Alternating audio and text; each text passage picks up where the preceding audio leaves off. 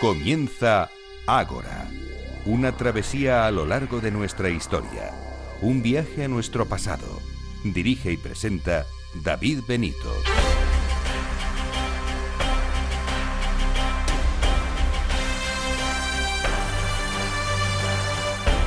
Muy buenas noches y bienvenidos a Ágora, la cita de Capital Radio con la historia.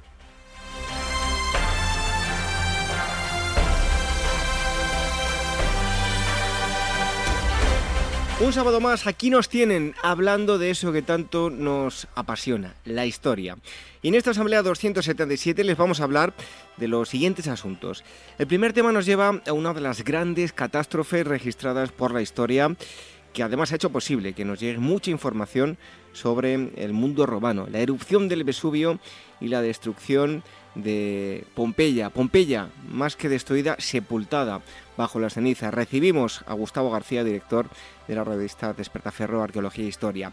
Y en segundo lugar vamos a recibir al historiador Santiago Armesilla, que nos habla de la historia de la economía. Economía no solo de tiempos actuales, sino que vamos a retroceder hasta la prehistoria para hablar de ella.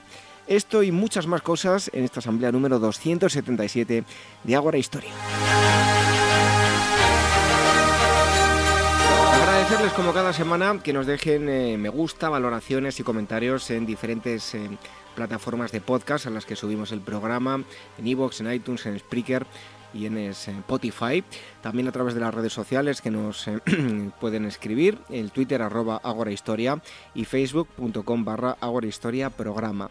El email, por si quieren contactar con nosotros, contacto arroba agorahistoria.com y agora.capitalradio.es.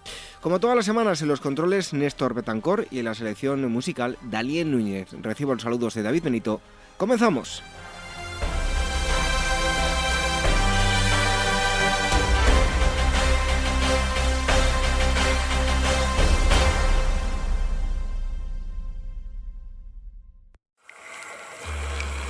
Historias de la prehistoria. Revive los grandes descubrimientos que nos han llevado a conocer quiénes somos y de dónde venimos.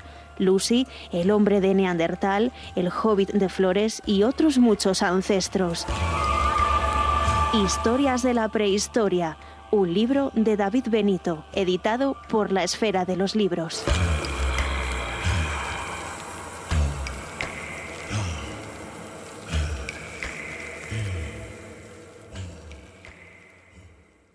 ¿Eres inversor o quizá buscas financiación para tu empresa?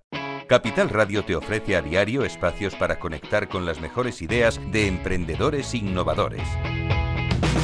Escucha a Eduardo Castillo en After Work, a Laura Blanco con Financia tu Pyme, a Luis Vicente Muñoz con Mentoring o el programa del Private Equity. Tanto si buscas dinero como si buscas dónde invertirlo, encuentra con quién hacerlo en Capital Radio. Inmortaliza tu propia historia y no pierdas tus recuerdos. DBO Estudio de Fotografía, reportajes de todo tipo, moda, book para actores y modelos, premamá, recién nacidos, fotografía familiar, infantil y eventos sociales. Tus fotos en dboestudio.com.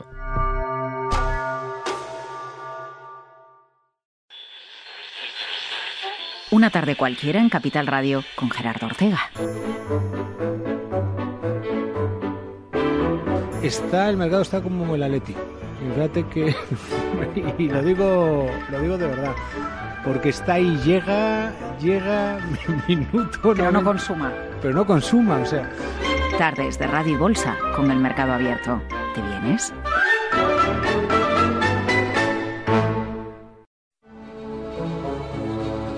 Casa de Hadas, Tumba de los Gigantes, Naragues, nombres fabulosos y enigmáticos que hablan del pasado de una isla legendaria. Cerdeña, a los pies del Mediterráneo, cuenta con un increíble patrimonio arqueológico con mezcla de antiguas culturas y paisajes de otras épocas. Es la isla de Cerdeña antes de la historia. Este es el destino que propone Pausanias Viajes Arqueológicos y Culturales para el próximo mes de marzo, entre el 25 y el 31, pasear entre la Edad del Bronce y la Primera Edad de Hierro. Para más información y reservas en info@pausanias.com, en el teléfono 91 355 5522 y en su página web pausanias.com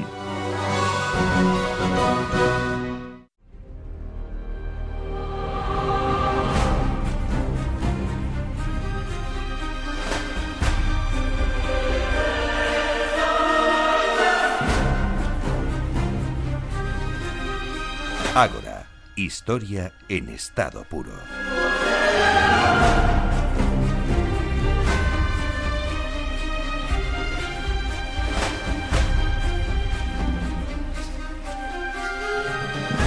Sería un tanto cruel decir eso de eh, bendita catástrofe, pero a nivel histórico y a nivel documental, eh, gracias a esa catástrofe ocurrida en, Pompeya, eh, tenemos muchísima información y conocemos buena parte de cómo era el día a día de los romanos y de los pompeyanos. Este número 24 de Despertaferro Arqueología e Historia, em, titulado Los últimos días de, Pompeya, nos da buena muestra de todos los datos que, hablan sobre Pompeya y el, Imperio Romano. Y tenemos con nosotros a Gustavo García, que es el director de, la revista. Gustavo, muchísimas gracias por estar nuevamente aquí con nosotros en Ágora Historia. Muchas gracias a vosotros, un placer como siempre. Bueno, em, digo yo que bendita catástrofe, aunque suene un poco cruel, mm, gracias a eso tenemos mucha información. ¿Cómo era el día a día, un día cualquiera, en Pompeya? Bueno, pues e-, es curioso que, que, realmente en general siempre hemos tomado el caso de Pompeya, más incluso que el de, de la vecina Herculano, que es un poco más difícil de excavar, pues como el paradigma de las formas de vida de los romanos del, siglo I después de Cristo. Pero antes que nada, creo que es importante dejar claro que la Pompeya que conocemos, que paralizó de golpe su historia por culpa de, la, de esa violenta erupción ¿no? del Vesubio, que la sepultó por completo en el año 79 después de Cristo, pues no era una ciudad romana típica, ¿no? al contrario de lo que pensamos. Pompeya era una ciudad portuaria, no sabemos casi nada de su puerto porque a causa de esa y de otras erupciones posteriores pues la línea de costa ha cambiado mucho desde el siglo I ah, además estaba pegada al río Sarno y, por tanto estaba muy bien comunicada pero incluso tomando eso en cuenta era una ciudad con mucha más vida de la habitual ¿no? y no lo era por sus proporciones que eran más bien modestas sino porque su actividad era mucho más intensa de la que observamos en otras ciudades también ah, portuarias y bien conocidas arqueológicamente, ¿no? Por ejemplo, si la comparamos con otras ciudades itálicas de la costa, como era la ciudad de Ostia, ¿no? Que era el puerto de Roma y, por tanto, la ciudad con más tráfico del imperio, ah, y a la vez era tres, tres veces más grande que, Pompeya, pues vemos que Ostia tenía ah, solo dos panaderías grandes y tres negocios de restauración, que se sepa, ¿no? Ninguno de ningún albergue o, o fonda que se conozca, y en cambio Pompeya contaba con 25 panaderías, más de 300 vinaterías, casas de comida y albergues. Y lo mismo ocurre, por ejemplo, con los negocios del sexo. ¿no? En Pompeya se conoce el único panar o prostíbulo arqueológicamente documentado en el mundo romano y un, un puñado de cela meretricia, ¿no? que son habitaciones que se alquilaban para ese tipo de servicios. Y en cambio en Ostia se conoce tan solo una. Ah, este, este, hecho singular ah, se suele explicar por, por, el hecho de que las circunstancias de, la Pompeya del año 79 eran excepcionales ¿no? y respondían a la reconstrucción de la ciudad que había sufrido un fuerte terremoto unos años antes ¿no? y por tanto había numerosos ah, grupos de, gente de, mano de obra especializada, obreros, canteros, carpinteros, ebanistas, pintores y un largo ¿no? Ah, forzosamente entonces se generaba un tipo de, necesidades de oferta muy distintas a las que habrían sido necesarias en un día a día normal en cualquier otra ciudad. Ah, bueno, teniendo un poco en cuenta ese marco genérico, ah, con ese bullicio, digamos, fuera de lo normal, pues el día a día de Pompeya transcurría, como es lógico, de forma distinta mm, para ricos y pobres, Mm, en, las casas de los barrios más nobles, mm, por la mañana el dominus solía recibir a las personas de clase baja ligadas a la familia mediante clientelas en, un acto que se llamaba salutatio matutina y, en la que los clientes pues acudían a pedir consejo o favor a su patrón, ¿no? Ah, eh, por la noche no era raro que, en sus casas invitaran a amigos y a gente de, la élite local a, hacer, a la celebración de un banquete y antes pues se paseaban un poco por sus lujosos jardines o incluso se daban un, baño en las termas privadas. Eh, en cambio, la mayoría de la gente eh, no hacía otra cosa que trabajar durante el día, ¿no? Y como se ha dicho, pues en la ciudad había mucha actividad comercial y mucho trabajo en ese sentido, ¿no? El mercado se celebraba cada ocho días en el foro, pero cualquier otro día eh, era es el foro, es el lugar donde se congregaba la mayoría de la gente por una cosa o por otra, ¿no? Se, se reunían algunos para cerrar tratos, otros para, para dar clases, otros para, para estar al tanto de la vida política de la ciudad, ¿no? Leían los anuncios que, que allí se, se exponían. y el resto de la actividad comercial pues se centraba sobre todo en las calles principales, en especial la que hoy llamamos ah, por ese motivo la Vía de la Abundancia, que es el eje que atraviesa la ciudad de este a oeste. La gente común pues realizaba muchas visitas al bar, ¿no?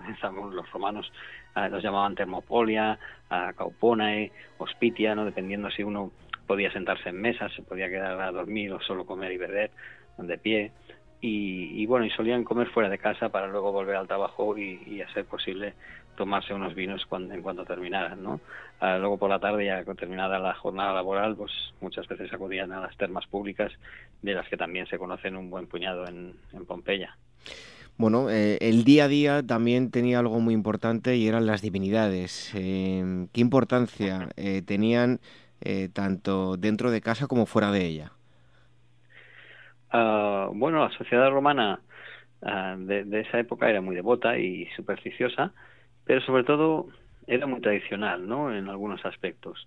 Eh, y de este modo, pues, ah, se preservaban ciertas costumbres que eran muy importantes desde, desde tiempos remotos. Para los romanos la casa era un espacio sagrado y a nivel eh, simbólico está claro que, la preservación del bienestar de la familia por cierto, es importante indicar que, que para los romanos la, palabra familia, uh, esa misma palabra, no solo incluía a las personas con las que se compartían lazos sanguíneos o matrimoniales, sino que también se contaban en la familia a los esclavos y a los libertos ah, ligados a, esa familia, ¿no? Bueno, como decía, el, bienestar de la familia es importante y por tanto se dedicaba muchos esfuerzos para velar que, que, así fuera, que hubiera un bienestar. ¿no? En, el mundo romano las religiones oficiales, digamos, ah, públicas, que, tienen lugar ah, en el templo, ah, pues son quizá más bien conocidas, pero la religión y el culto doméstico eran, eran trascendentales en el día a día de la gente. se creía que las casas estaban protegidas por divinidades menores o genios de distinto tipo, algunos de ellos, como el Genius Patris Familiares, estaban relacionados con los antepasados, a cuyas almas velaban por el, por el bien de la familia, ¿no? Pero quizás los más conocidos entre las divinidades domésticas son los penates y sobre todo los lares, ¿no? los lares son una pareja de, pequeños dioses, bueno, de dioses menores, ah, comúnmente representados en los altares domésticos ah, con, una cornucopia, que es el cuerno de la abundancia, y vertiendo vino sobre una pátria. ¿no? Esos, esos lares son los que dan nombre al larario, que es esa especie de templetes en miniatura, ah, normalmente con un nicho, con un nicho que es que es donde se depositan las ofrendas. ¿no? los lararios pueden aparecer en distintos sitios de la casa, normalmente en torno al atrio, en un peristilo o incluso pueden estar en las cocinas. ¿no? es también habitual que, en los lararios se, represente a dos serpientes eh, enfrentadas frente a un altar que, en, cuyo eh, encima del altar hay, hay, un huevo o una piña. ¿no?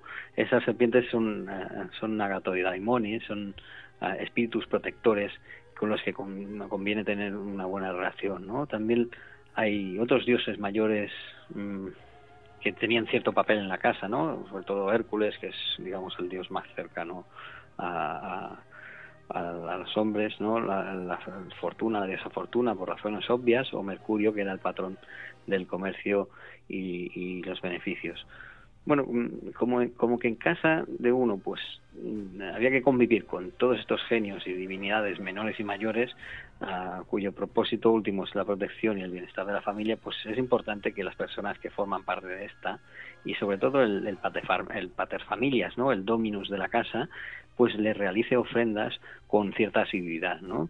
Mm, lo habitual es que se hagan ofrendas menores. Por ejemplo, por la mañana ah, se reservaba una parte de, la comida común que se quemaba en un pequeño altar que se dejaba un pequeño altar que estaba fijo en el larario o, que, era móvil y eh, las ofrendas comunes podían ser huevos, bollos, miel ah, y pequeños frutos y nunca faltaba un, pequeño salero que servía para esparcir sal sobre las ofrendas antes de, quemarlas. Eh, en el caso de que de celebraciones mayores, pues lo indicado uh, podría ser pues desde poner guirnaldas con flores hasta realizar libaciones de leche y vino o incluso el sacrificio de un cerdo o de un cochinillo. ¿no? Uh, hay un caso de un hallazgo muy reciente en, en el jardín de una casa que, ha sido excavada recientemente en Pompeya y, hay un larario pintado con motivos, bueno, con una exuberante vegetación y ahí se hallaron restos de las últimas ofrendas quemadas, probablemente se realizaron el mismo día de la erupción, ¿no? Quizá, mmm, quizá con la intención de aplacar a los dioses durante las primeras fases de, esa catástrofe. Uh, pero bueno, además de, del culto dentro de la casa, pues había um, un culto importante en, en los barrios, ¿no? Es el culto a los llamados lares compitales, ¿no? Uh, para, ese culto se construían unos altares en las encrucijadas de las calles y se acudía periódicamente pues para reunirse en, en, celebraciones um, en las que muchas veces pues se, sacrificaba un cerdo o, y se consumía en grupo. ¿no? Esos altares compitales con el tiempo se convirtieron en lugares de referencia y de reunión para la comunidad de vecinos y en ocasiones, sobre todo en el periodo de inestabilidad de finales de la República, pues uh, eran, bueno, eran fuente de problemas porque ahí se concentraban grupos de, de agitación que podían protagonizar algunos altercados contra el orden público, ¿no? Y bueno, hubo una regulación de Augusto que, que puso un poco de control sobre este tema. Bueno, a mí hay algo que me atrae especialmente, me parece de las cosas eh, más bonitas eh, eh, cuando hablamos de, del arte romano, es la, pintura. ¿Cómo de presente estaba en el día a día de Pompeya y qué se ha podido rescatar gracias a, bueno, a que eh, debido a, la, esa erupción fue cubierto por cenizas? Bueno, pues um, en efecto la pintura romana ha sido siempre un aspecto muy llamativo del arte antiguo y uno de los más estudiados. Los pintores renacentistas, por ejemplo, buscaban su inspiración en los frescos romanos, ¿no? que creían que eran no más del arte clásico, aunque en realidad pues la calidad de las pinturas renacentistas pues en algunos casos llegó a superar a las romanas. ¿no?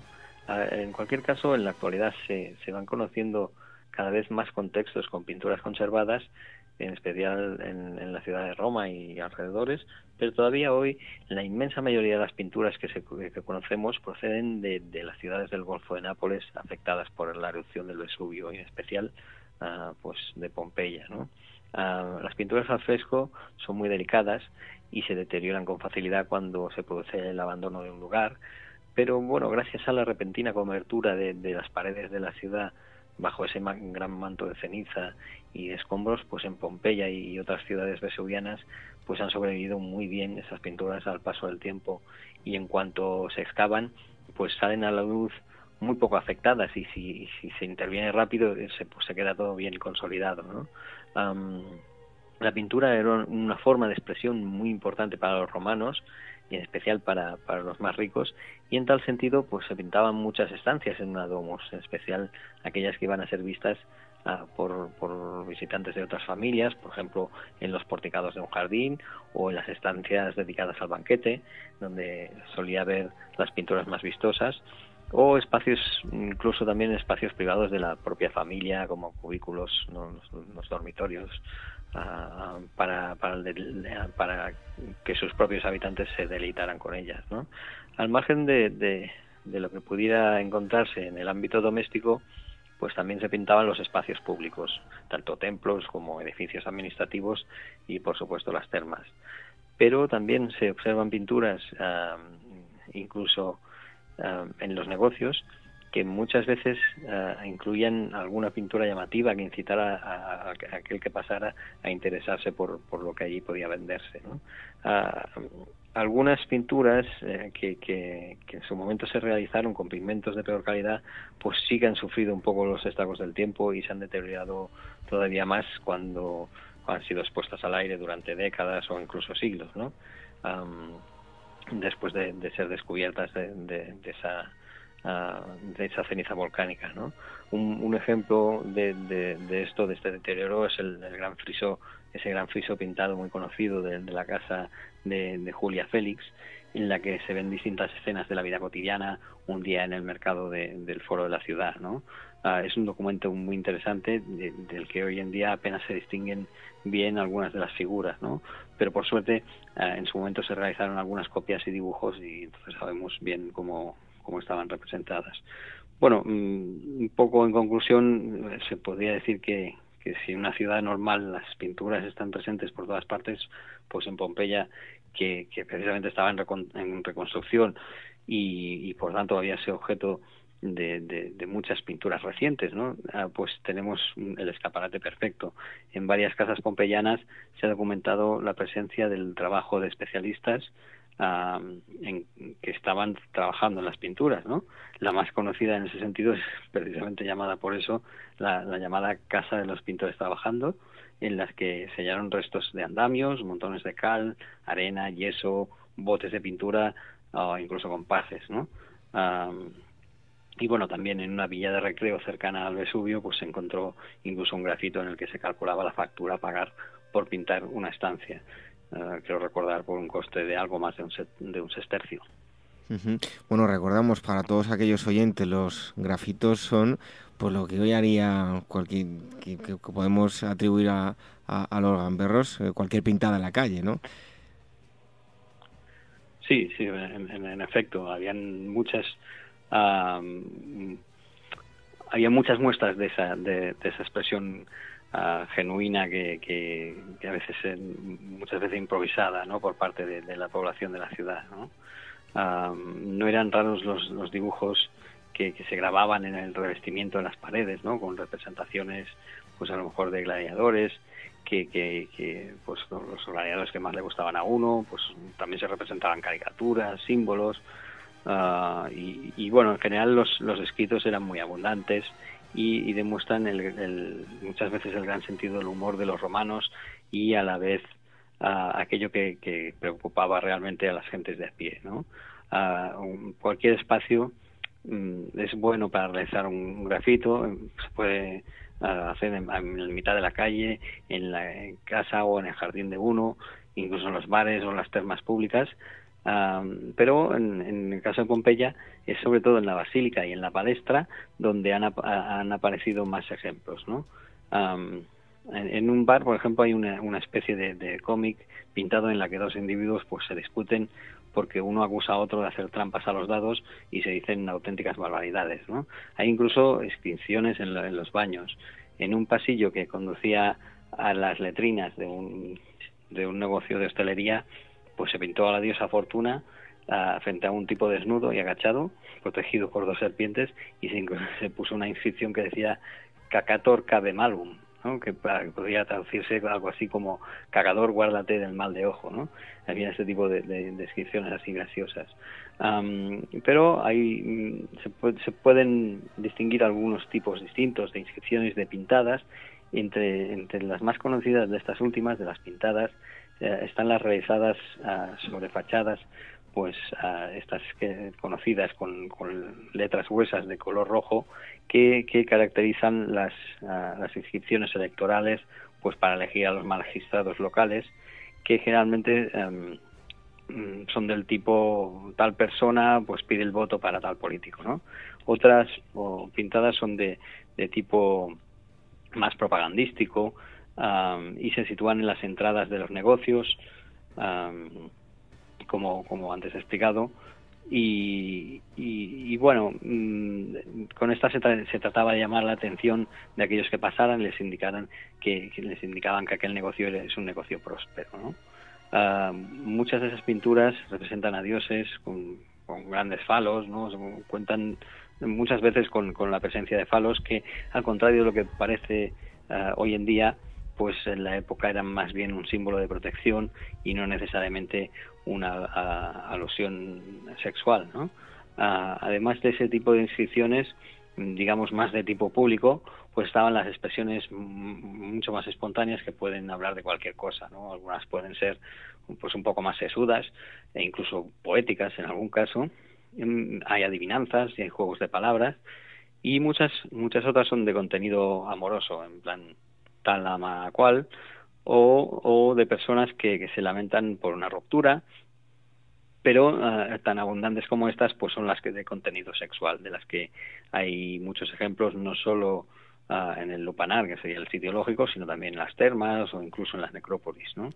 Mm, un dato muy, interesante que me gustaría reseñar, ah, que tiene que ver con una inscripción allá del año pasado, es una inscripción hecha a carbón que ha tenido mucho eco en los medios porque citaba una fecha de 17 de octubre, uh, no decía de qué año. ¿no? tradicionalmente, basándose en la fecha que indica Plinio, se creía que la erupción tuvo lugar el 24 de agosto del 79 pero ah, ya algunos investigadores habían llamado la atención de que eh, en Pompeya había bastante presencia de, frutos, de restos volcánicos, eh, botánicos, perdón, ah, típicos del otoño y, por lo tanto se había planteado que quizá pudo haber alguna errata en las transcripciones medievales del texto de Plinio y en realidad se tratara ah, la, fecha de la, de la erupción fuera el 24 de octubre y no el de agosto también hay alguna pieza numismática que, que parecía avalar esta idea. Ah, pues bueno, pues al estar esta, esta inscripción con fecha de 17 de octubre eh, realizada a carbón, que en contacto con el aire se deteriora con gran rapidez, pues se pensó que quizá esa fecha de 17 de, octubre refería al año de la erupción, el año 79, y que por tanto era una evidencia de que, de que esta se haya producido en otoño y no en verano. Pero bueno, en cualquier caso, los argumentos, no hay un acuerdo ah, sobre esto y los argumentos en uno u otro sentido no son definitivos. en la actualidad todavía no, no hay, no hay consenso entre los expertos.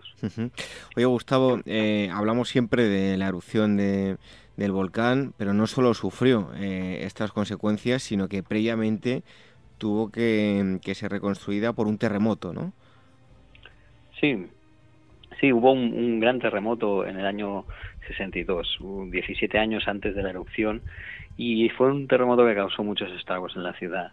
Las fuentes clásicas hablan de, ello no solo para Pompeya, sino también para otras ciudades cercanas, puesto que afectó a todo el, Golfo de Nápoles. En, aquel entonces, el emperador Nerón, que estaba como obsesionado por ser una gran estrella de la poesía y del canto, pues debutaba en Neápolis, la actual Nápoles, que está, está situada muy cerca de Pompeya, y, se dice que tenía tantas ganas de lucirse que ni siquiera cuando se produjo el terremoto paró de cantar. También hay un relieve hallado en el, en el arario de la casa de, Cecilio Jocundo en, Pompeya, en el que se representa el foro y algunos edificios públicos de la ciudad como, cayéndose, ¿no? aludiendo al terremoto y seguramente para pedir el favor a los dioses de que algo así no se repitiera. ¿no? En cualquier caso, Pompeya, en efecto, ah, sufrió mucho por, efecto de, ese seísmo y 17 años después todavía estaba recuperándose, ah, como queda bien claro a través de la documentación derivada del registro arqueológico. ¿no? Mm, hay expertos que sugieren que, en realidad no hubo uno, sino varios terremotos, aunque el del 62 quizá fuera el más importante. en cualquier caso, a través de la arqueología pompeyana se observa como algunos edificios estaban reconstruyendo o, estaban modificándose. ¿no? Algunas casas privadas estaban en manos de, los libertos, mientras los amos se habían afincado pues, en otros lugares y les habían encargado la supervisión de las tareas de restauración a ellos. Ah, muchos personajes de, clase alta aprovecharon para hacer grandes reformas, ya que tenían que reconstruir sus casas, y las actualizaron a los gustos más recientes, porque no hay que olvidar que Pompeya era una ciudad muy antigua, ¿no? que data del, siglo VI Cristo, y algunas casas todavía eran muy viejas eh, antes del terremoto. ¿no? Mm, en cuanto a los espacios públicos, pues sabemos que muchos de ellos todavía estaba en, en, obras ah, en, el año 79. En el foro, el templo principal, dedicado a la tríada capitolina, pues no tenía techo todavía. La basílica probablemente solo tenía la mitad. Las termas centrales solo estaba operativa la parte destinada al baño de las mujeres y bueno y otros templos también estaban a medio restaurar. En cambio, un pequeño templo como el templo de Isis había sido reconstruido, pintado de nuevo por completo, y de eso queda constancia a través de una inscripción que todavía se puede ver in situ.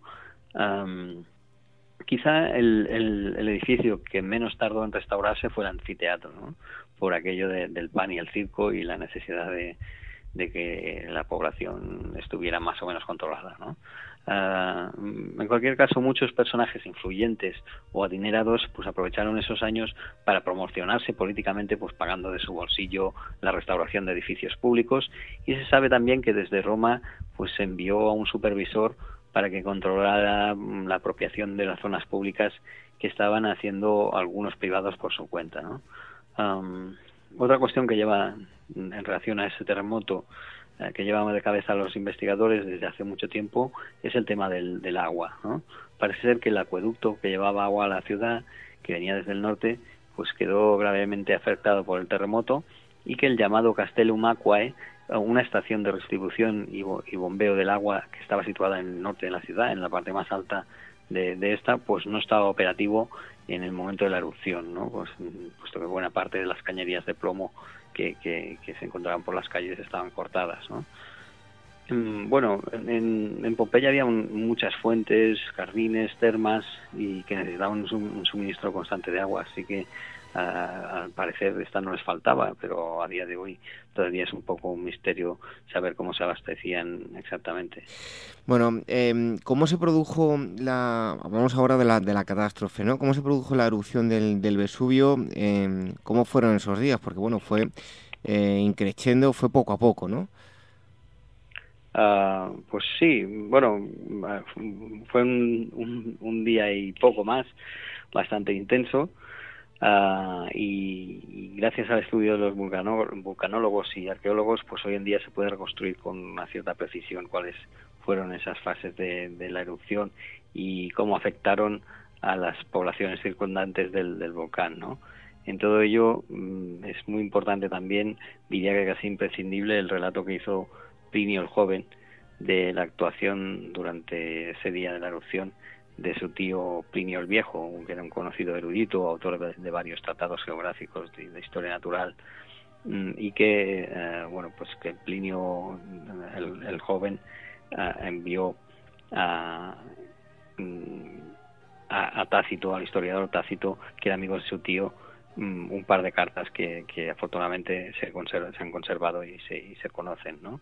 Ah, Plinio el Viejo era por entonces bastante mayor tenía el cargo de almirante de la flota romana que se hallaba estacionada en Miseno, en el mismo Golfo de Nápoles, pero algo más al norte de Pompeya.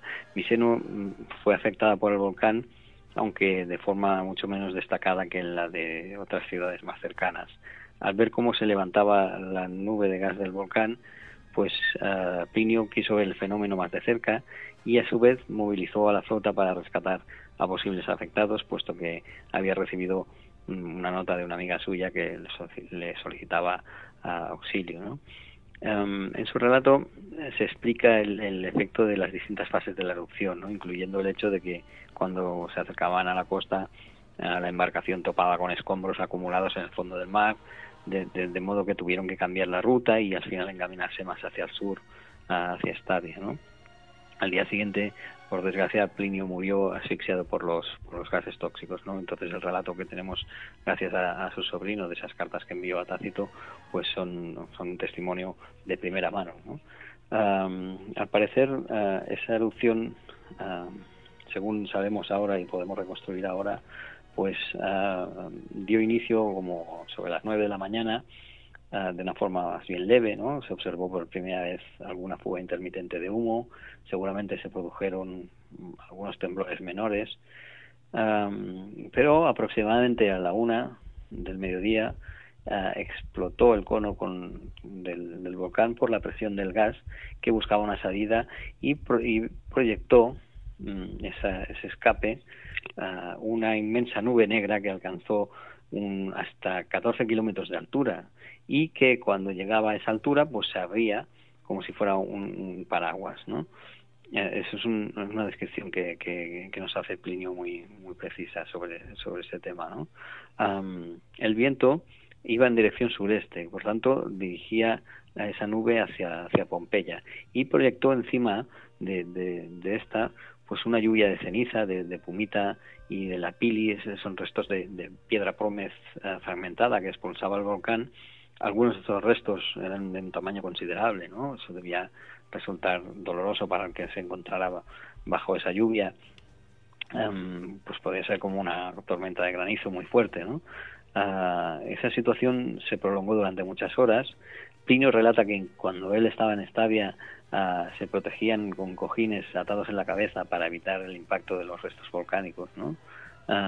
Herculano, ah, que estaba más cerca del volcán, mm, sufría un poco más de, los temblores y algo menos por, esa lluvia de pumita pero bueno, como esto duraba unas cuantas horas, parecía que la situación era más o menos estable. Ah, los escombros se iban acumulando sin descanso y claro, habían casas que se, techos que cedían bajo la presión de, esos escombros. Y en cambio, a, la una de la noche de, del día siguiente, del, 25 de, agosto o de octubre, pues ah, la inmensa columna que ya por entonces alcanzaba hasta casi 30 kilómetros de altitud, mm, pues colapsó, colapsó por su propio peso y se abatió con fuerza sobre sí misma a una velocidad pues increíble, ¿no?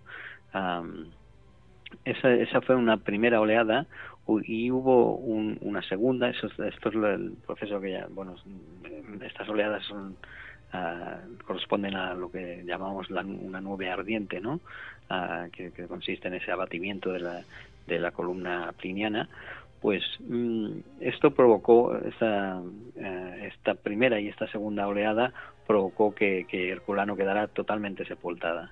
Ah, pero no llegó a, una, a Pompeya. La tercera oleada de esa nube ardiente, cuando cayó por tercera vez, ah, sí llegó a las puertas de Pompeya, pero no llegó a entrar a las murallas dentro de las murallas de la ciudad. Ah, en cambio, sí que lo hizo la cuarta y la quinta oleadas, a eso de las seis o las siete de la mañana, y, bueno, esas nubes letales eran esas nubes ardientes eran letales y era imposible que bajo su efecto pues sobreviviera ningún organismo viviente. En cualquier caso, hacia las 8 de la mañana del 25 de agosto o de octubre, pues se abatió la sexta y la última oleada de la nube ardiente y Pompeya ya estaba ah, totalmente sepultada. Bueno, ya para terminar, eh, Gustavo, eh, ¿qué conocemos de las víctimas de la erupción? Hemos visto que en, eh, ocasiones, bueno, aquellos que hayan visitado diferentes exposiciones, de hecho hubo una aquí en, Madrid hace unos, unos meses, un año, se han sacado moldes, ¿no? ¿Qué conocemos de las víctimas de la erupción? Bueno, pues en la actualidad se cuentan alrededor de 1.200 víctimas registradas en Pompeya. Muchos de, esos cuerpos ah, fueron recuperados en excavaciones antiguas. Recordemos que Pompeya se empezó a excavar en 1748 ah, y la mayoría de, los restos están ahora perdidos o fragmentados. los más famosos, como decías, son esos moldes, ¿no? Esos moldes que, realizó Fiorelli, ¿no? Que se han conservado eh, han conservado el gesto que tenían en el momento de su muerte gracias a que uh, a que Giuseppe Ferrelli, el que fuera encargado de las excavaciones, mm, más o menos hacia mediados del siglo XIX, pues decidió realizar calcos de los cuerpos de algunas víctimas. En realidad solo hizo calcos de una sexta parte, aproximadamente los más de 600 cadáveres que, que descubrió a lo largo de los años y mm, realizó esos moldes pues vertiendo yeso líquido en el hueco que quedaba en ese estrato de ceniza que cubría los cadáveres tras su descomposición ¿no? quedaba un espacio vacío y lo rellenó con, con, ese yeso ¿no? en, en, cualquier caso pues si si pensamos en la ratio estimada de habitantes de la ciudad y la contrastamos contrastamos ese dato con los cadáveres recuperados, pues sabemos que la mayoría de los habitantes de Pompeya logró escapar con vida. Al igual que ocurrió en, Herculano, muchos pompeyanos trataron de escapar por mar o se dirigieron hacia el sur, no fuera del efecto de esa lluvia de escombros. Mm, de hecho, dado que pasaron muchas horas bajo esa intensa lluvia, pues hubo tiempo de sobras para salir pero muchos valoraron la necesidad de recuperar algunos bienes de valor y quedaron sepultados por los techos de las casas que, cedían bajo el peso de los escombros. Ah, no hay que olvidar que la acumulación de escombros por efecto de esa lluvia ah, de pumita se producía del orden de unos 15 centímetros de espesor cada hora, que es, que es mucho, ¿no? A las pocas horas ya no, ya no podían circular carros por las calles, puesto que, quedaban trabados por la grava y, por los restos de ruidos de las casas. muchas víctimas de, Pompeya pues trataron de escapar con sus ahorros u objetos valiosos. ¿no? Una pareja, por ejemplo, uh, llevaba una pequeña llave con la esperanza de, de, volver a su casa una vez transcurrido ese episodio y también llevaban una lámpara de bronce, había una familia de, cuatro personas con un puñado de joyas, un manojo de llaves, piezas de vajilla, cubertería y, y, hasta 400 sestercios de monedas. una mujer de un grupo pues cayó, murió con una estatuilla de plata uh, y, y, varias monedas de oro y de plata y bueno y otros y otros del, mismo grupo pues llevaban joyas llaves cajitas de material médico y, cosas así no ah, en, en el culano ah, la cosa fue mucho peor porque la llegada de la primera nube ardiente a la una de la noche pues con el colapso de esa de esa columna de escombros pues se produjo cuando la, la playa estaba todavía plagada de gente que esperaba un rescate por mar pero, como hemos dicho, gracias al relato del Templinio sabemos que los escombros acumulados en el fondo marino pues dificultaban mucho esta tarea. Y, bueno, había cientos de personas que buscaron refugio en, unos grandes arcos cubiertos ah, que estaban a pie de playa y que servían como almacenes para las embarcaciones en invierno. Pero cuando llegó la nube, que cayó a una velocidad de 80 kilómetros por hora, mm, pero lo peor de todo es que además tenía una temperatura de unos 400 grados, ¿no? Ah, y claro, calcinó por completo a, aquellos que estaban al descubierto y a las cientos de personas que estaban bajo los arcos, pues también los mató al instante ah, por efecto del, llamado shock térmico ah, antes siquiera de que, de que pudieran ni respirar, ¿no? gracias al análisis de, de los cerca de 300 cuerpos que se recuperaron en la playa y los arcos, pues sabemos que, la huida de Herculano se produjo de una forma más o menos ordenada. Entre los cadáveres había niños y había gente mayor que, no tenían movilidad por sí mismos, que necesitaban ayuda para desplazarse, ah, pero no se quedaron atrás. Además, eh, no se halló ningún cuerpo en la rampa de descenso a la playa, sino que todos estaban en esta o bajo la protección de los arcos. Además, el análisis antropológico de esos restos ah, y, los, análisis de ADN pues también han ofrecido muchos datos acerca de los habitantes del Herculano, ¿no? desde cómo era su dieta hasta cómo afectaba a sus huesos o, el, modo de vida marinero o mm, bueno mm, además de todo eso en la playa se encontraron restos de una barca volcada ah, seguramente era una barca militar y uno de los personajes ah, hallado en, la playa iba vestido como un soldado, ¿no? Probablemente eh, participaban el soldado y barca en el, fallido rescate. Mm, en Pompeya, todos aquellos que no pudieron escapar en las horas que duró la fase de, lluvia de escombros, pues ah, murieron por efecto de, de la cuarta oleada de la nube ardiente, ¿no? Por eso muchos de los moldes de Fiorelli que conocemos, pues tienen esos gestos muy retorcidos Mm, que con muestras evidentes de, sorpresa y de dolor, puesto que fueron afectados por ese shock térmico de esa, de esa ola. ¿no? Mm, hay muchos restos de víctimas mm, bien conocidos, ¿no? La familia, el esclavo, un, perro todavía dado a su cadena, un grupo de mulas en el establo de una panadería, bueno, un largo etcétera. Y bueno, y de todos modos también eh, recientemente he leído que, algún autor ha trabajado con el tema de, los epitafios en las ciudades del Golfo de Nápoles, que, que no resultan de aquellas ciudades que no fueron destruidas por la erupción y por lo visto en ellas ah, se detecta la presencia de refugiados ¿no? de, procedentes de Pompeya y Herculano en aquellos días. Mm, me parece un tema interesante porque hace hincapié en la investigación de las víctimas que, que se salvaron de la erupción y no de aquellos que murieron que, que sí han sido mucho más estudiados. Bueno, pues eh, mucha más información. A mí, desde luego, me parece un tema apasionante lo que ocurrió en, en Pompeya. Em, por último, preguntarte nada, eh, muy brevemente. a mí cuando la vi me pareció que era demasiado un, espectáculo, se limitaba un poco a, los hechos históricos. La película que, trata sobre Pompeya, demasiada fantasía, ¿no? Pues si te digo la verdad, no la he visto, pero por lo que por, lo poco que he visto me parece que sí, que es muy muy fantástico. Cuando en realidad hoy en día tenemos tantos tantísimos datos que, que, podemos ah, que podemos utilizar para hacer una reconstrucción mucho más más fiable pues muchas veces el, cine es lo que tiene no se busca el elemento más espectacular y quizá no tanto, bueno, pues muchos otros aspectos que se podrían haber destacado y que creo que serían mucho más interesantes. Pues lo que sigue siendo espectacular, pero con rigor histórico, es este número de, Despertaferro Arqueología e Historia, el número 24, los últimos días de Pompeya. Ha estado con nosotros em, Gustavo García, que es su director. Gustavo, muchísimas gracias y hasta el próximo día. Muchas gracias a ti. Un saludo.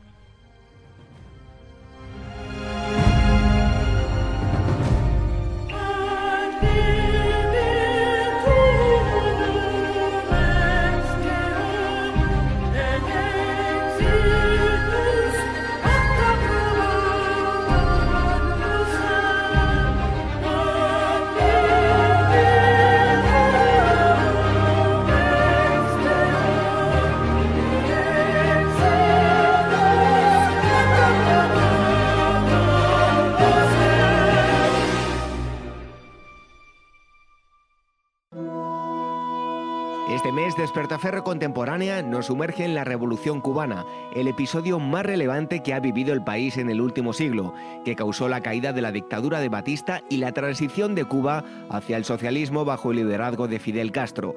Un análisis preciso del conflicto bélico, sus operaciones y de la guerrilla desencadenada en 1956 en Sierra Maestra.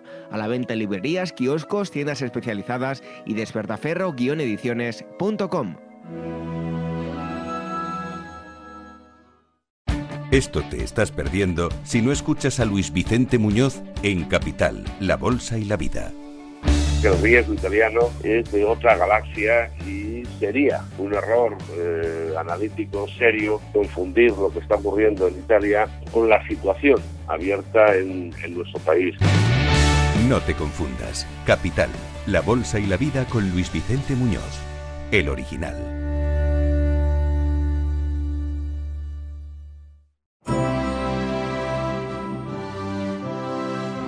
¿Eres actor o modelo y necesitas un book profesional o simplemente quieres tener unas fotos de estudio? En DBO Estudio de Fotografía hacen tus sesiones a medida. Toda la información en dboestudio.com.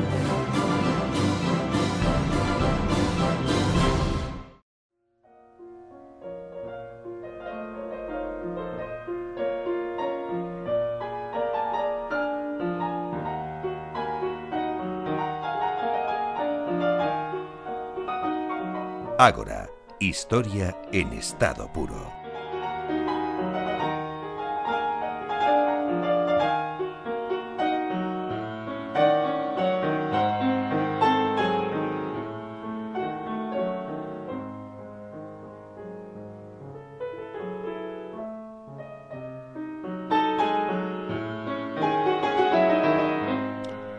Nos encontramos en Capital Radio, que es una radio eh, económica, eh, economía no es sinónimo de estos últimos años, hablar de la bolsa. Eh, podemos hablar de economía pues desde los inicios de, de, la historia, incluso antes, desde la prehistoria. Y para ello vamos a contar hoy con un invitado como es Santiago Armesilla, él es investigador del Departamento Economía, Desarrollo y Medio Ambiente del Euromediterranean University Institute además del Instituto de Investigación de la Universidad Complutense de Madrid, entre otras muchas cosas. Escritor, eh, tiene publicado un libro llamado Breve Historia de la Economía con Nautilus y está hoy con nosotros. Santiago, muchísimas gracias por estar aquí en, en Ágora Historia. Bueno, muchísimas gracias a vosotros por llamarme, un placer. Bueno, ¿cómo podemos ver, eh, a modo de introducción, ahora vamos a ir profundizando en cada tema, pero cómo podemos ver la economía desde una perspectiva histórica? Pues eh, yo creo que incluso se podría invertir la pregunta, ¿cómo podemos ver la historia desde una perspectiva económica?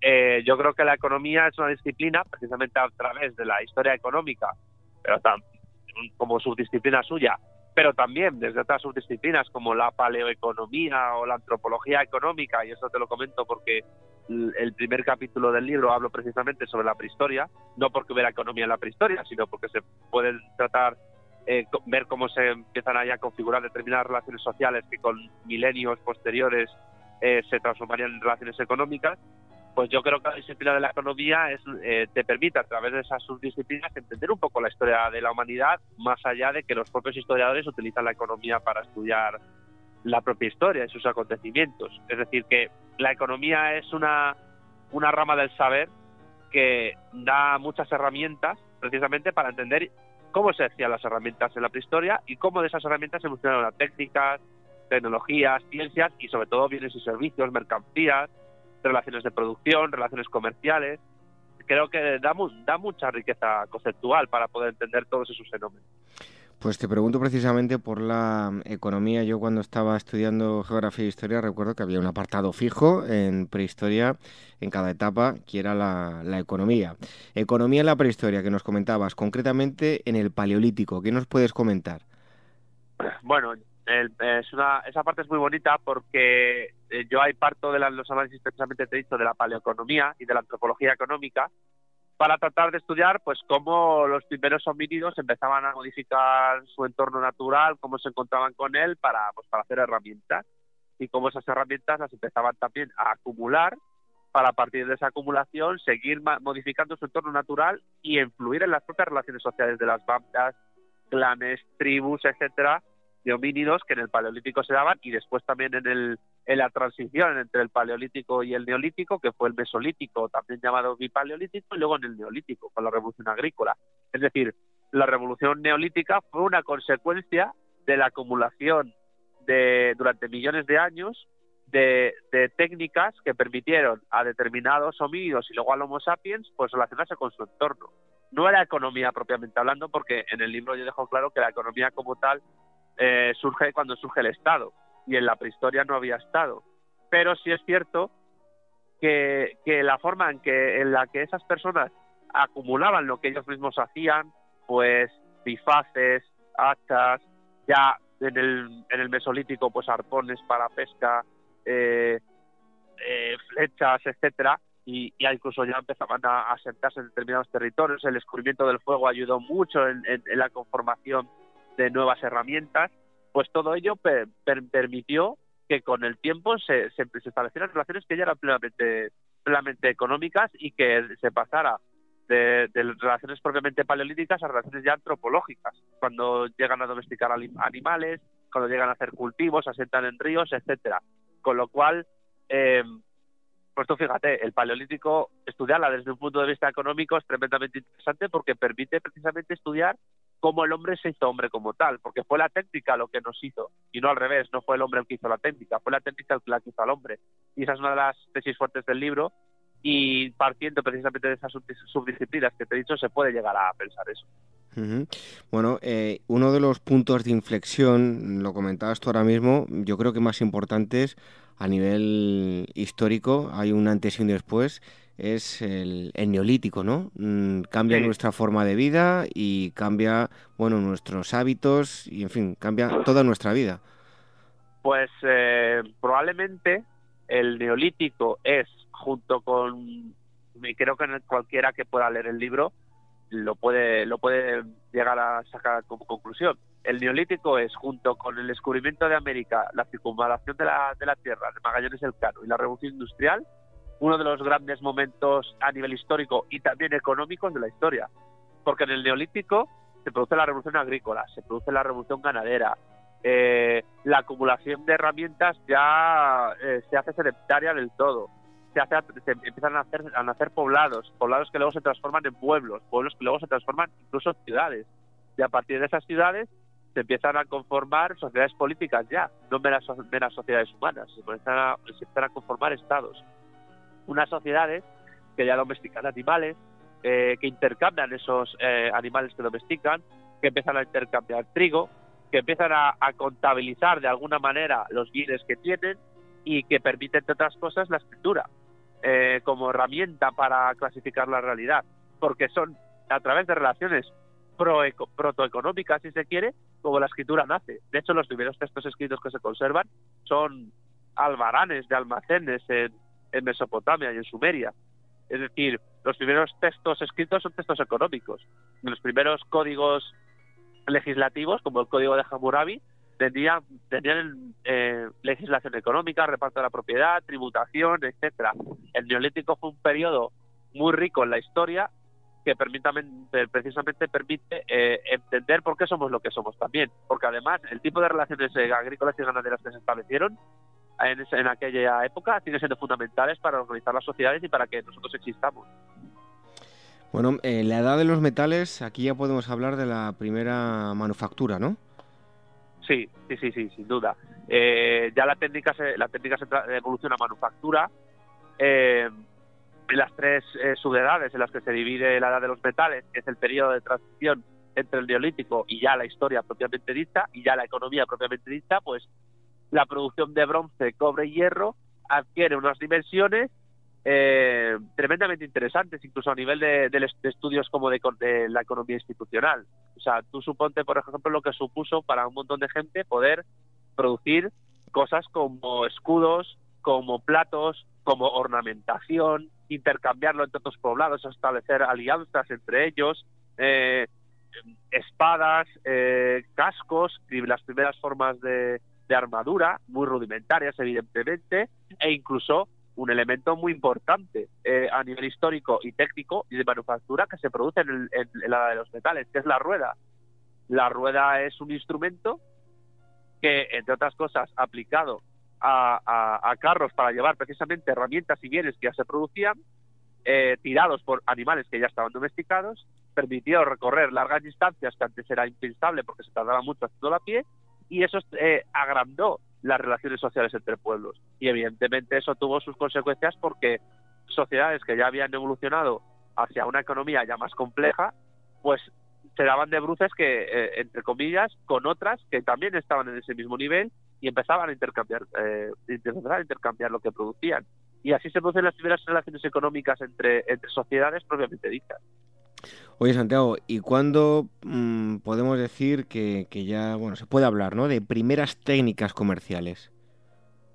Pues yo creo que precisamente eh, en, la transición que se da entre, entre la edad de los metales y, las primeras etapas históricas. Cuando, cuando ya hay más de una sociedad política asentada, pensemos en Mesopotamia, en Sumeria, en la ciudad de Ur, pensemos también, por ejemplo, en las primeras civilizaciones del Valle del Indo, la India, que se comunicaban entre sí.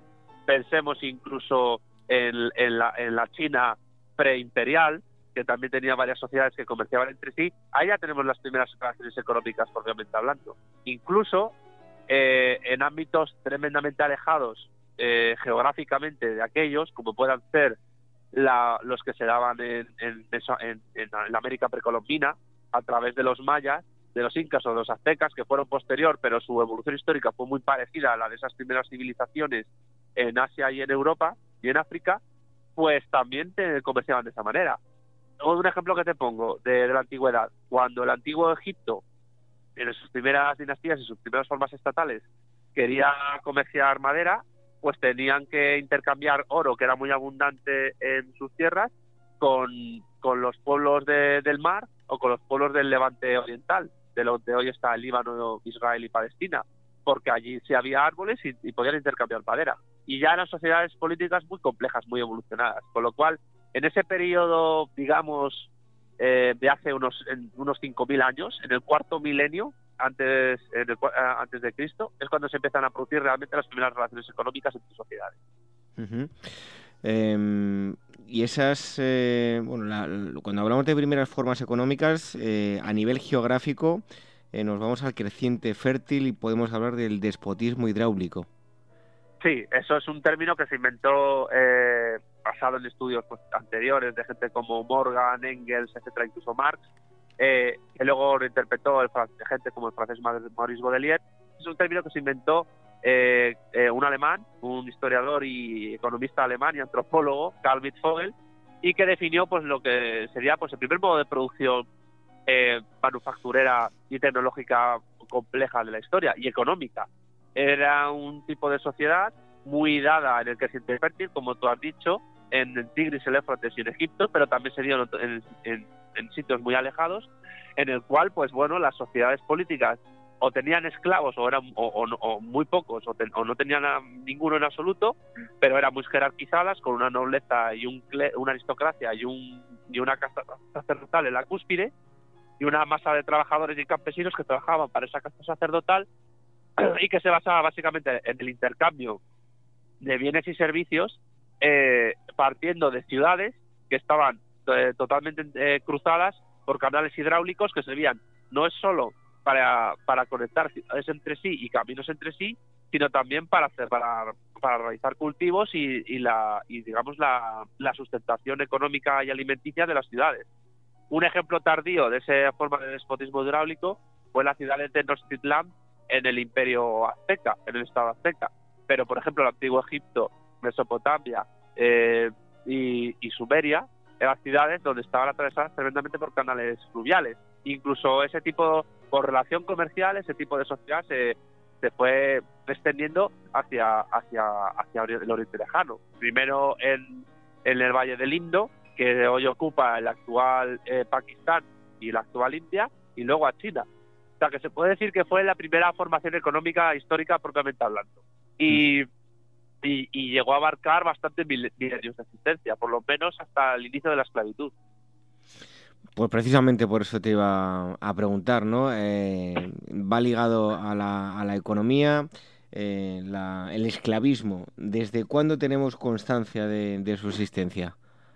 Pues probablemente hayan existido esclavos siempre, eh, desde que existió, existieron las sociedades políticas como tales, pero de una manera masiva que influyera en la propia forma de, de desarrollo de un modo de producción económico, no ocurriría quizás hasta probablemente unos 2000 o 1000, entre 2000 y 1000 años antes de Cristo, y precisamente también en el creciente fértil, sobre todo en, la zona del Tigris y el Éufrates. Primeramente los esclavos, que ya existían, pero empezaron a masificarse cuando estas sociedades entraban en guerras entre sí, sobre todo por guerras comerciales, y, estaba y, la, la población, los soldados que ellos capturaban de otras sociedades, las convertían en propiedad de la nobleza, de la casta sacerdotal que dominaban las sociedades eh, eh, que habían conquistado esos territorios. Y esos soldados capturados se convertían en propiedad de por vida que tenían que mantener para cuidar la hacienda, para gestionar la economía doméstica o para simplemente hacer trabajos forzados. Lo que ocurrió es que como el volumen de esclavos era muy alto y la tributación cada vez era mayor porque también la población crecía, la esclavitud empezó a generalizarse también en unos ámbitos un poco más de más domésticos, internos a las sociedades. ¿De qué manera? Pues gente que no podía pagar eh, tributos de una manera continuada, se veía en la pobreza, pero a cambio de dejar de ser pobres, pues tenían que convertirse en esclavos por deudas de, de otros señores a los cuales pertenecían de por vida. Y ese tipo de esclavitud se generalizó también mucho en Mesopotamia, pero fue muy importante sobre todo en las sociedades esclavistas más conocidas, que son las griegas, las de las polis griegas, desde las Atenas de Pericles hasta Esparta, etcétera, y sobre todo en el Imperio Romano, que fue una sociedad que durante bastantes siglos funcionó como una sociedad esclavista hasta que llegó el periodo de la Antigüedad tardía, como sabes, donde la esclavitud se transformó en otra cosa. Bueno, pues eh, vamos eh, dando pasos hacia adelante. Eh, hablamos de, la economía a lo largo de, la historia y el siguiente eslabón es hablar del, feudalismo, ¿no? ¿Cómo se produce ese paso del esclavismo al feudalismo?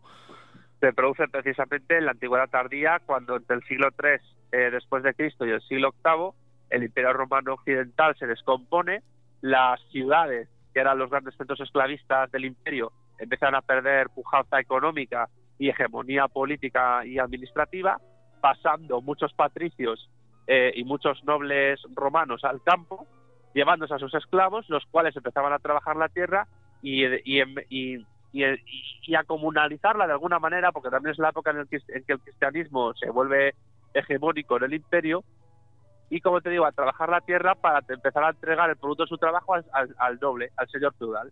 Así surge el siervo de la gleba y así el esclavo se transforma en siervo. Y este tipo de modo de producción, el feudalismo, pues fue hegemónico en, eh, Europa Occidental y se extendió eh, por, por influencia, por dialéctica de estados, por comercio, etcétera, a territorios como los estados musulmanes o incluso Asia, y fue hegemónico durante mil años, que es bastante tiempo también. Bueno, estamos eh, dando pequeños saltos en los puntos de inflexión a nivel económico a lo largo de, la historia. Estamos eh, charlando con eh, Santiago Armesilla, él es autor del libro de Historia de la Economía, editado por Nautilus. Estábamos hablando del feudalismo pero eh, hay otro término, mercantilismo. Eh, y cuando hablamos de mercantilismo es eh, cuando nos referimos a la transición entre feudalismo y capitalismo, ¿verdad? Exactamente, es el término que utilizan los historiadores sobre todo. previamente, pues digamos que lo que es la, la, la Baja Edad Media empezaron a surgir las primeras formas económicas propiamente capitalistas, sobre todo en lo que hoy son, lo que hoy es el norte de Italia y el centro de Europa, eh, pues había una serie de ciudades-estados donde empieza a haber una industria textil en la cual pues hay una clase burguesa que empieza a emplear a, siervos liberados del campo o a, campesinos que no tienen trabajo en el campo y que se tienen que ir a la ciudad a ganarse la vida. Y ahí es como surge pues eh, el, el proletariado como clase tal y como lo entendemos hoy en día hacia el siglo XV, después de una serie de, de revueltas agrarias contra el, excesivo pago de impuestos que ocurre, que ocurre en Europa Occidental, sobre todo en Inglaterra, en Francia, también en España con la hermana niña, se va generalizando este nuevo, esta nueva relación social y ocurre en el siglo XV pues que, que por ejemplo en Inglaterra eh, la, la, propiedad eh, comunal de la tierra que tenían los campesinos, aunque estuviera cuidado por señores feudales, eh, estaba también dependiente de las relaciones que hacían entre los campesinos la Iglesia Católica, se empieza a romper. Se empieza a romper por la pujanza de la nobleza junto con la burguesía, que empiezan a hacer eh, una especie como de desamortización de tierras que les permite apropiárselas de una manera privativa, quitando la pequeña propiedad de explotación a un montón de campesinos. Este fenómeno luego se generaliza mucho más a través de la reforma protestante en el siglo XVI y luego en el mundo católico a través de la ilustración, llegando a la Revolución Francesa, etcétera. Pero hay un periodo que va precisamente de finales del siglo XV a finales del siglo XVIII, donde esa acumulación originaria que Marx llamó en un momento dado, en el tomo 1 del Capital, trata, se tiene que extender fuera de las fronteras físicas de Europa Occidental. ¿Y cómo ocurre ello? Ello ocurre a través de la navegación, primero de Portugal, a través de África y a través del Índico, que les permite exportar este tipo de relaciones sociales nuevas, y luego, sobre todo, a través del descubrimiento de América que España efectúa en 1492, que establece una sociedad eh, llamada Imperio Español, que dura eh, tres siglos en su sentido, digamos, más de, grueso territorial, y que abarca un periodo de tres siglos que los historiadores llaman mercantilismo y que es básicamente la transición entre las relaciones eh, sociales, económicas y políticas propiamente medievales feudales y las propiamente capitalistas, que tardan tres siglos todavía en asentarse en todo el mundo y que tienen eh, como, como correlación histórica pues la navegación completa del mundo, el descubrimiento de nuevas tierras, el desarrollo de nuevas ciencias y la, el afianzamiento de la burguesía como clase, del comercio internacional como clase, de la producción manufacturera a una escala nunca vista antes, pero todavía con una dominación eh, de la nobleza como clase un poco, digamos, estéril porque no producía nada, pero sí a nivel político, pues que tenían bastante, bastante manejo de la situación. Eh, son tres siglos de, historia que se rompen en, el año 1789 con la Revolución Francesa. Bueno, em, si hablamos de un término, seguro que mucha gente pues eh, se quede con ese término en, el mundo actual, pero podemos retroceder muchos años en, en, el tiempo y es cuando hablamos del capitalismo. ¿Dónde mm, encontramos sus orígenes?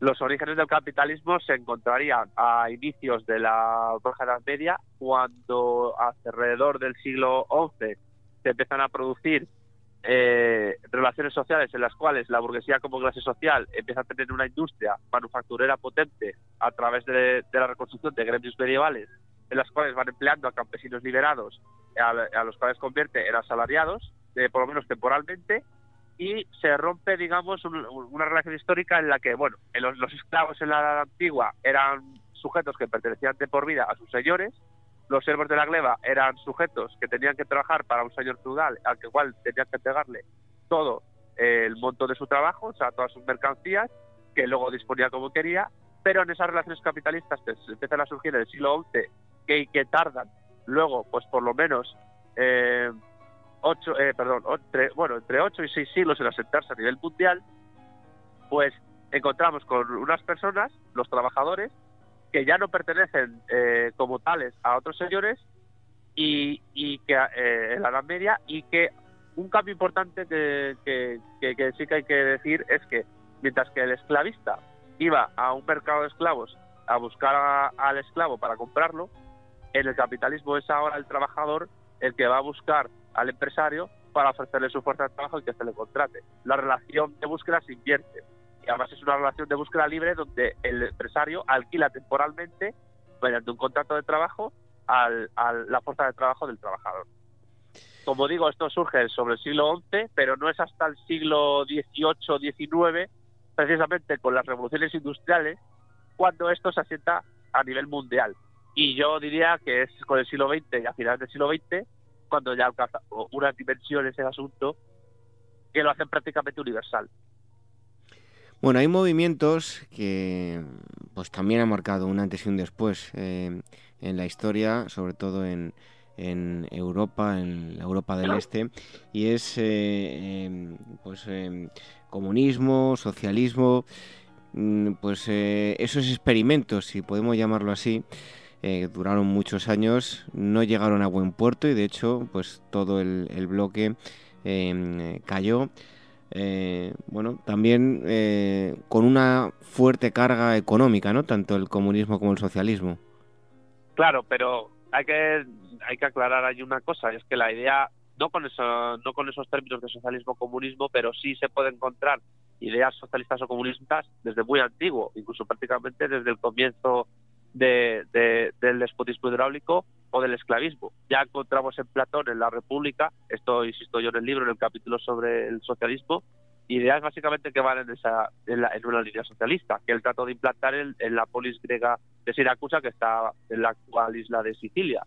Eh, en la Edad Media encontramos pues teóricos tanto del mundo cristiano como islámico que abogan por una idea parecida en la edad moderna, ya en la época mercantilista, pues encontramos en el lado católico a Tomás Moro, en su utopía como postulante de esa idea, o en el lado protestante a Tomás Munzer, un contemporáneo de Lutero, que se las vio y se las tuvo con el propio Lutero a la hora de, implantar pues organizaciones comunistas, por decirlo de alguna manera.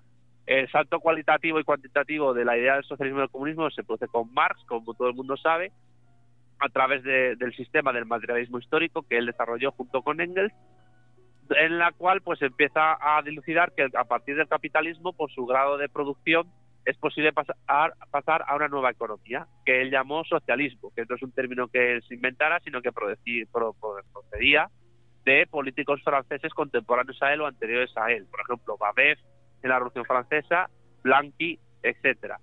Y, y, él entendía que la diferencia que habría entre el socialismo y el capitalismo es que mientras en el capitalismo la producción de bienes y servicios es social, la apropiación de ganancias es individual. Pues el socialismo sería producción de bienes y servicios social y apropiación social.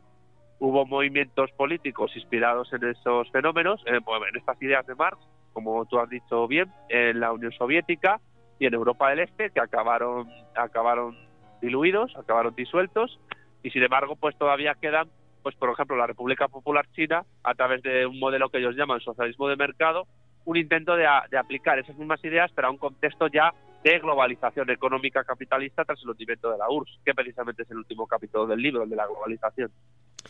Precisamente, ¿no? Tras el fin del, socialismo soviético, eh, tiene lugar lo que conocemos como segunda globalización, ¿verdad?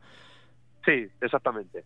La primera sería la que hizo el Imperio Español, que no era una globalización capitalista, pero sí abrió las puertas mundiales a lo que luego fue el capitalismo tres siglos después, aunque yo creo que el, ni Magallanes, ni el Cano, ni Colón pudieron imaginar cómo sería ese mundo capitalista, ni siquiera lo tendrían en mente, tendrían en mente otras cosas.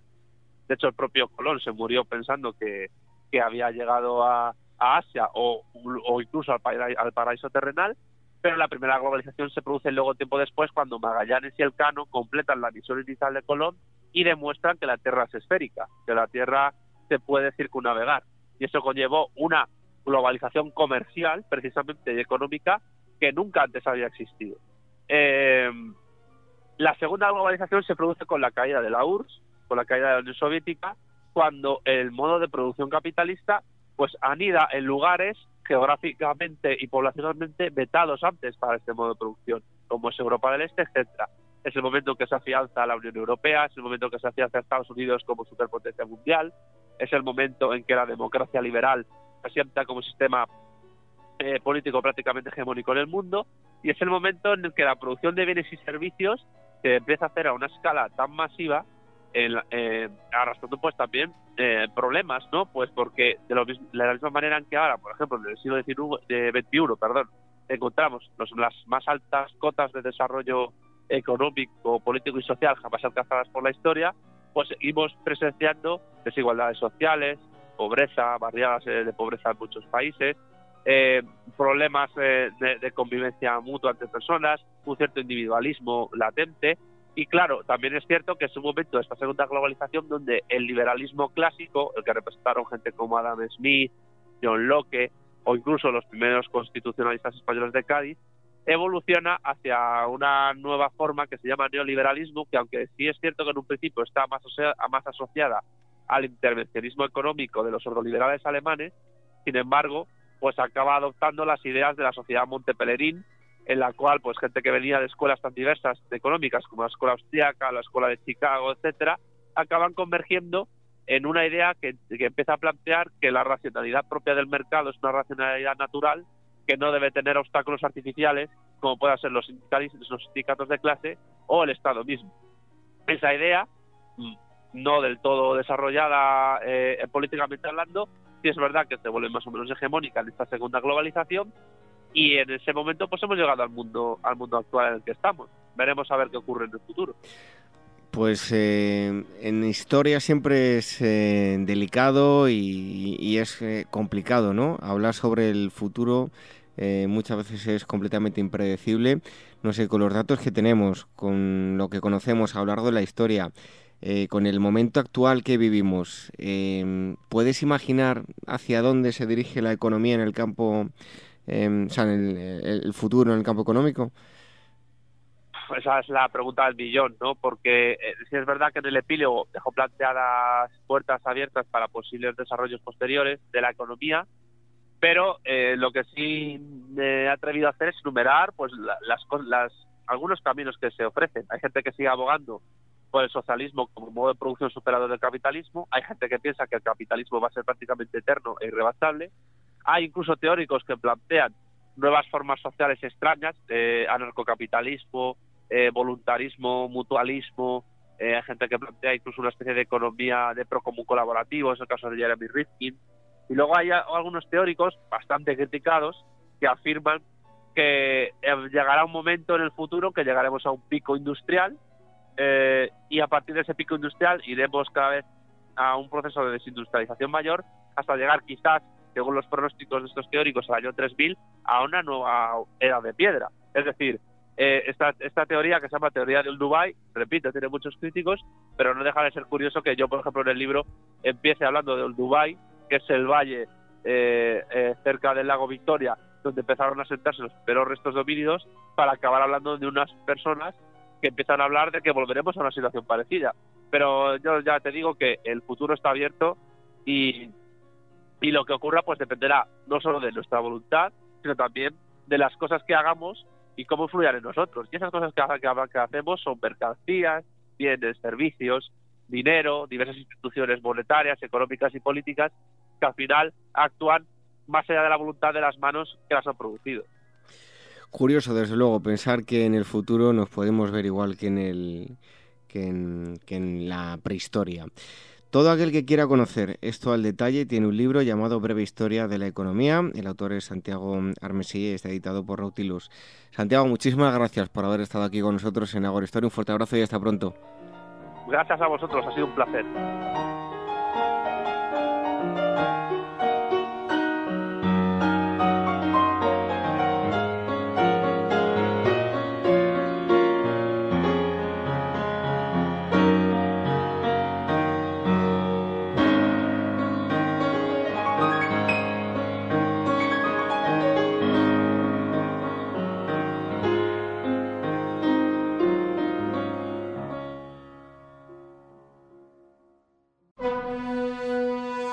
Este mes, Despertaferro antiguo y medieval vuelve a la figura del rey Epiro en Pirro, el ocaso de un aventurero. En este número se retoma su biografía a partir de su viaje a Sicilia en el año 278 a.C.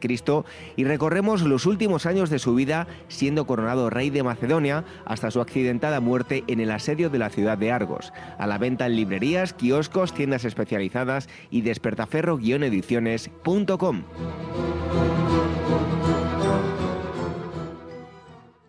un fondo de pensiones o renta variable.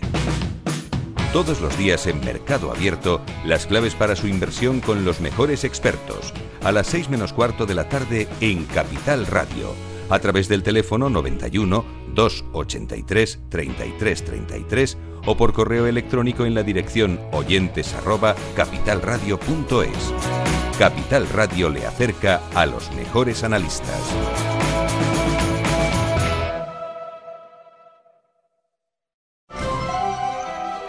La llegada al mundo de un hijo o hija es algo único e irrepetible. Inmortaliza sus primeros días con fotografías y una estética muy cuidada. En DBO Estudio de Fotografía os harán un reportaje inolvidable, un tesoro para los padres y para los hijos. Toda la información en dboestudio.com.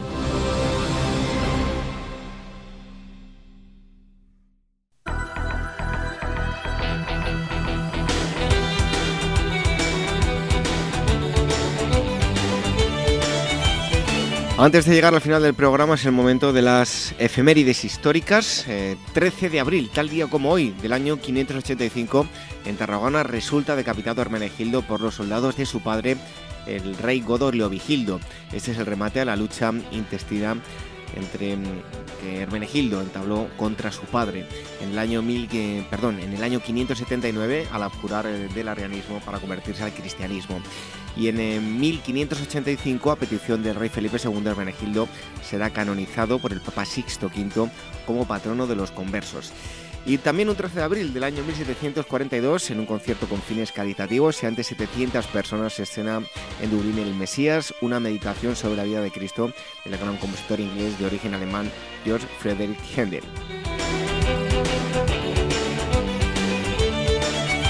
14 de abril del año 73, los últimos defensores celotes de la fortaleza de Masada en Israel se dan muerte a sí mismos para no entregarse a los romanos, terminando así la resistencia judía contra Roma y en el año 1931 en España y tras haber ganado las elecciones municipales celebradas el día 12, la coalición de partidos republicanos y socialistas, el rey Alfonso XIII mm, abandona el país. El Comité Revolucionario, constituido en gobierno provisional, proclama la República. En la Puerta del Sol madrileña, los republicanos pletóricos de felicidad celebran el advenimiento de la Segunda República.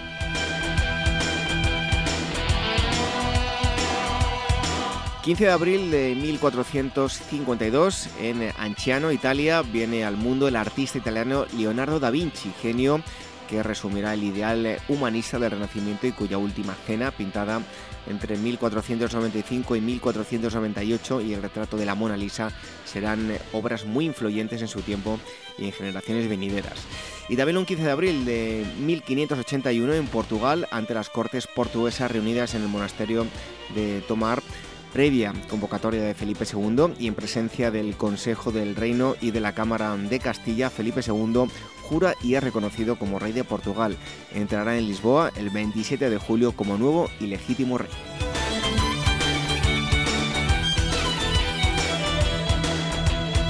...16 de abril del año 1582 en la actual Argentina... ...Hernando de Lerma, gobernador de Tucumán... ...cumpliendo órdenes del virrey del Perú... Eh, Francisco de Toledo funda la ciudad de San Felipe de Lerma en el valle de Salta con el fin de crear una escala en las comunicaciones entre Lima y Buenos Aires. La población más adelante pasará a llamarse solamente Salta. Y en 1912, Harriet Kimby, intrépida aviadora americana, se convierte en la primera mujer en cruzar el Canal de la Mancha al tripular su moderno monoplano, fabricado por el pionero francés de la aviación Louis Blériot, a través de una espesa niebla desde las costas de Dover, en Inglaterra, hasta las playas de Hardelot, en Francia. Fallecerá en julio en un accidente aéreo.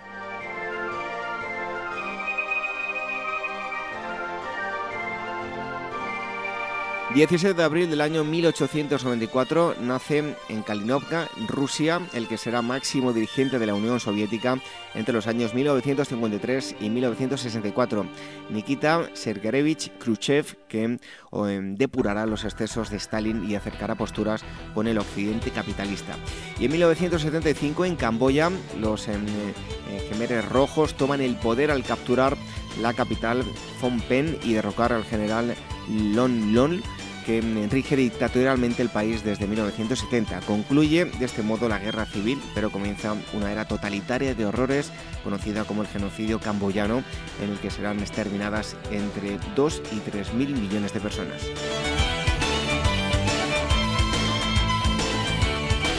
Perdón, entre 2 y 3 millones de personas. Ya nos había vallado ahí la, la cifra. Repito, entre 2 y 3 millones de personas. 18 de abril del año 1506, cerca de lo que fue el Circo de Nerón, lugar donde fue martirizado y enterrado San Pedro, el Papa Julio II coloca la primera piedra de lo que será la nueva Basílica de San Pedro en Roma. Se dará por finalizada su construcción el 18 de noviembre de 1626. Y en 1955 fallece en Princeton Albert Einstein, uno de los intelectuales más creativos en la historia de la humanidad, cuyas avanzadas teorías de la relatividad y la gravitación revolucionaron la ciencia y la filosofía.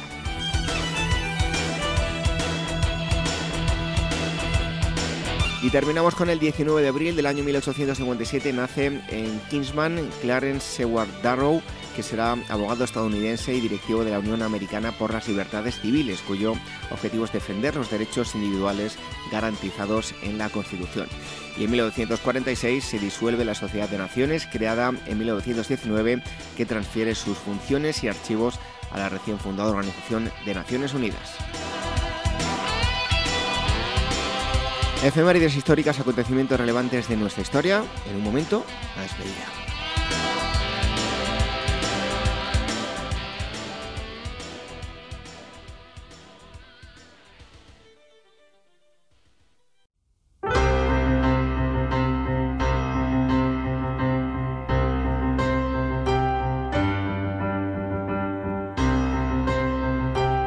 Aquí esta asamblea número 277 de Ágora Historia.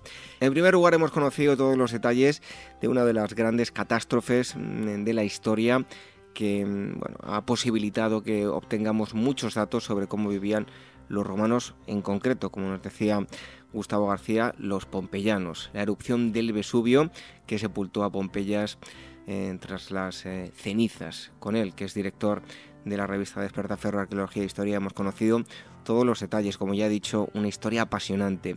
Y en segundo lugar, hemos eh, charlado con Santiago Armesilla, que nos ha hablado de la historia de la economía.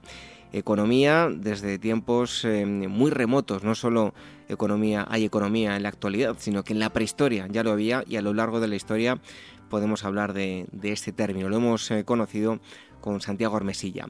Volvemos a estar con todos ustedes eh, la próxima semana, será a las 22 horas, una hora menos en la comunidad canaria, como siempre en la sintonía de Capital Radio. También nos pueden escuchar eh, a lo largo de la semana cuando ustedes quieran, eh, a través de las plataformas de podcast, en iVoox, en iTunes, en Spreaker, en Spotify. ya les agradecemos, también como solemos hacer, que nos dejen comentarios, me gusta, valoraciones, en fin, eso significa que están todos ustedes ahí tras los, em, eh, las ondas y los bits, en este caso, que son los, los podcasts. También nos pueden escuchar a través de Radio Sapiens, donde todos los domingos se emite eh, Agora Historia. Antes de marcharnos también les recordamos la forma de ponerse en contacto con nosotros, dos direcciones de email, contacto arroba agorahistoria.com y agora.capitalradio.es. Las eh, redes sociales, el Twitter es eh, arroba agorahistoria y facebook.com barra agorahistoria programa.